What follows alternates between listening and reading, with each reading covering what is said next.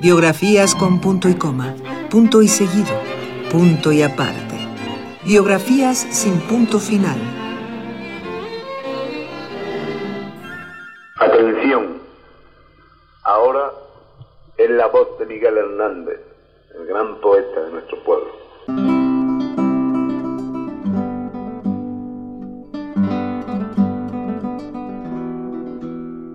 Testigo y víctima del franquismo, desde sus entrañas brotaron versos de amor a las mujeres, a su tierra, a sus amigos, a sus hijos y sobre todo a la libertad. Aunque muchos de sus poemas fueron retomados por cantautores como Joan Manuel Serrat, Mercedes Sosa y Víctor Jara, entre otros, la mayor parte de su obra permanece poco conocida.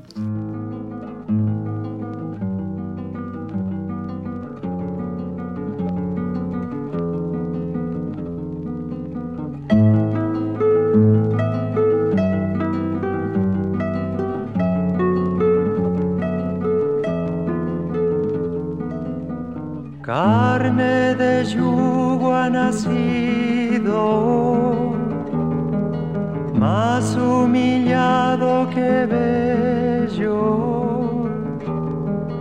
con el cuello perseguido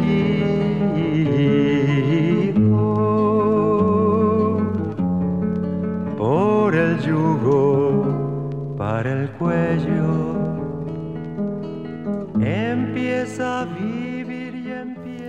El 30 de octubre de 1910, en el pequeño poblado de Orihuela, al sur de la provincia de Alicante, España, nació Miguel Hernández, al seno de una familia de pastores y ganaderos.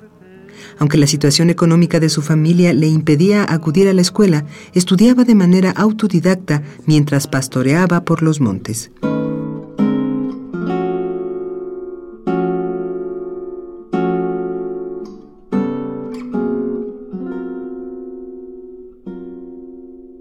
Miguel escribió sus primeros versos a los 15 años. La huerta, su patio, la montaña, las cabras, el pastoreo y el río fueron su principal fuente de inspiración.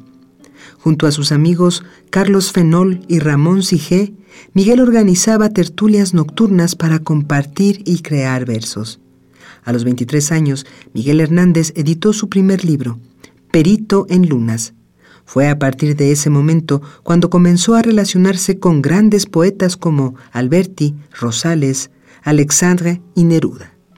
En medio de una prolífica etapa creativa, Miguel Hernández sufre el primero de muchos golpes. Su amigo Ramón Sigé fallece a los 22 años, víctima de una infección intestinal.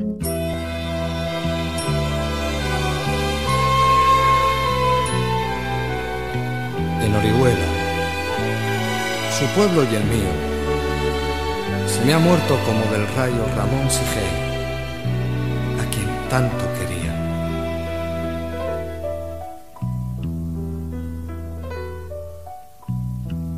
Yo quiero ser llorando el hortelano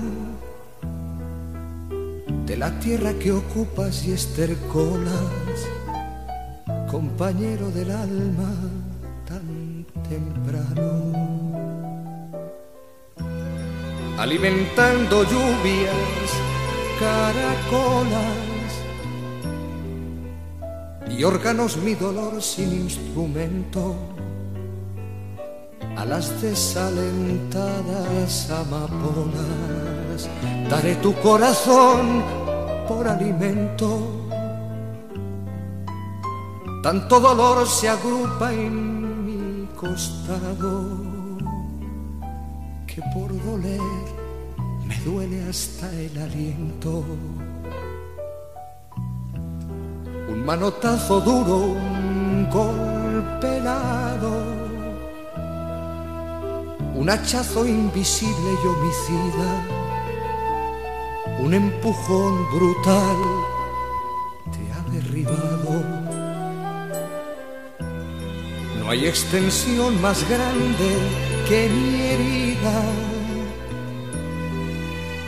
Lloro mi desventura y sus conjuntos y siento más tu muerte que mi vida ando sobre rastrojos de difunto. y sin calor de nadie y sin consuelo voy de mi corazón a mis asuntos. Temprano levantó la muerte el vuelo, temprano madrugó la madrugada, temprano está rodando por el suelo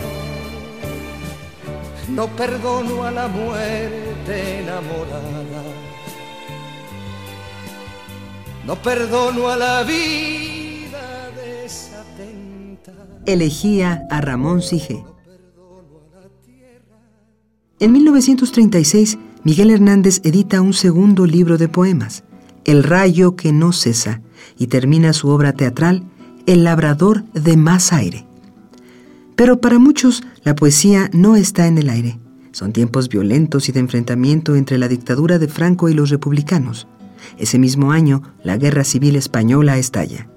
Ya desde entonces considerado como uno de los mejores poetas españoles, Miguel Hernández se alista en el Ejército Popular de la República y es nombrado comisario de Cultura. Poesía y fusil serán las dos únicas armas con las que Miguel enfrentará una dura e injusta realidad. A partir de ese momento, la pluma de Miguel Hernández adquiere un talante combativo y se entrega por completo a la causa del pueblo frente a la amenaza fascista. Buena prueba de ello es su tercer libro, Viento del Pueblo, de 1937, uno de sus poemarios más celebrados.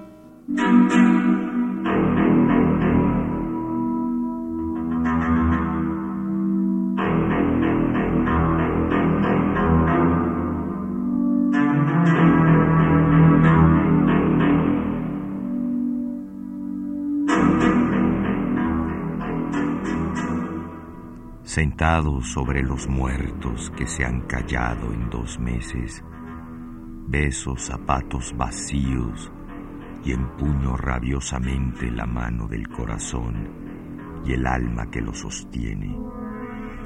Que mi voz suba a los montones y baje a la tierra y truene.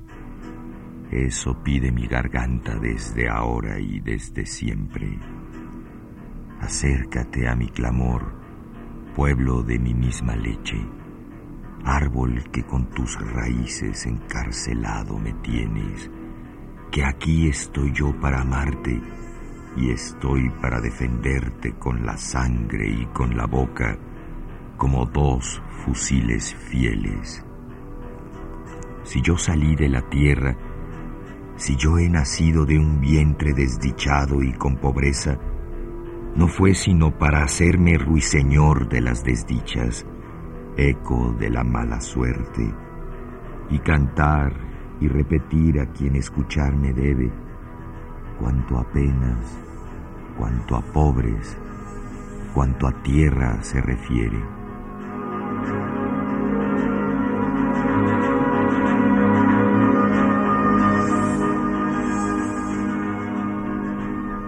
Amaneció el pueblo desnudo y sin que comer, y el día de hoy amanece justamente aborrascado y sangriento justamente. En sus manos los fusiles leones quieren volverse para acabar con las fieras que lo han sido tantas veces.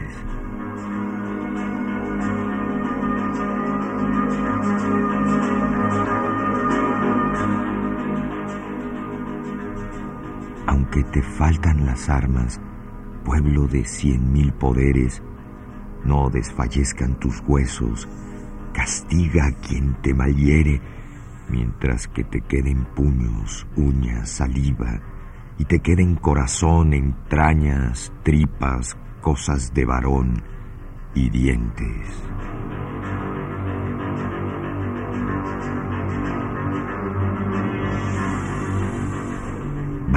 Como el viento bravo, leve como el aire leve, asesina al que asesina, aborrece al que aborrece la paz de tu corazón y el vientre de tus mujeres. No te hieran por la espalda, vive cara a cara y muere con el pecho ante las balas, ancho como las paredes. Canto con la voz de luto, pueblo de mí, por tus héroes, tus ansias como las mías, tus desventuras que tienen del mismo metal el llanto, las penas del mismo temple y de la misma madera tu pensamiento y mi frente, tu corazón y mi sangre, tu dolor y mis laureles. Ante muro de la nada esta vida me parece. Aquí estoy para vivir mientras el alma me suene. Y aquí estoy para morir cuando la hora me llegue. En los veneros del pueblo desde ahora y desde siempre. Varios tragos es la vida y un solo trago es la muerte.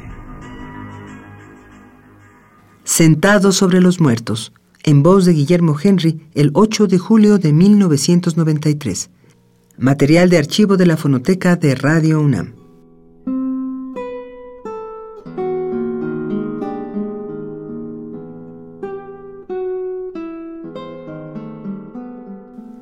En 1938, la guerra asola las tierras españolas. Afectado por la muerte de su primer hijo, Miguel Hernández escribe una serie de poemas publicados en su libro Cancionero y Romancero de Ausencias. En la primavera de 1939, ante la desbandada general de los republicanos, el poeta de Orihuela intenta cruzar la frontera portuguesa, pero es apresado y entregado a las autoridades españolas. Comienza para él una peregrinación por varias prisiones españolas. Será en la de Torrijos, Madrid, donde compondrá las famosas Nanas de la Cebolla, como un impotente grito ante la situación de extrema pobreza en la que vivían su esposa y su segundo hijo.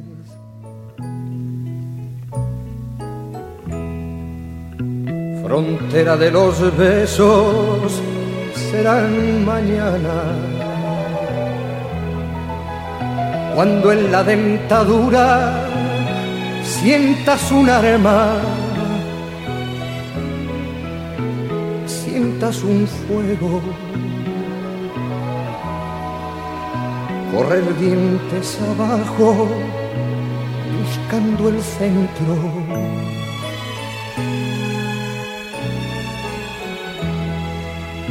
Vuela niño en la doble luna del pecho. El triste de cebolla, tú satisfecho. No te derrumbes, no sepas lo que pasa, ni lo que ocurre. En 1941, después de ir de cárcel en cárcel y de ser condenado a 30 años de prisión, Miguel es trasladado al reformatorio de adultos de Alicante. En 1942, su organismo, debilitado por el hambre, las torturas, la guerra y la pena, no soporta una grave afección pulmonar. Miguel Hernández muere en la enfermería de la prisión alicantina y es enterrado en el cementerio de Nuestra Señora del Remedio de Alicante. Contaba a su muerte con tan solo 31 años de edad. Espíritu de la lucha, siempre en la trinchera, aquí con el fusil tu nombre voto y fijo, y defiendo tu vientre de pobre que me espera, y defiendo tu hijo. Nacerá nuestro hijo con el puño cerrado, envuelto en un clamor de victoria y guitarra. Llegará a tu puerta mi vida de soldado, y colmillos mi garra. Así recitó Miguel Hernández su poema Canción del Esposo Soldado durante una breve estancia en París. El fragmento que escuchamos es el único registro de su voz que llegó a nuestros días. Sin embargo, su profunda poesía sigue siendo la voz de aquellos que lucharon por amor, vida y libertad.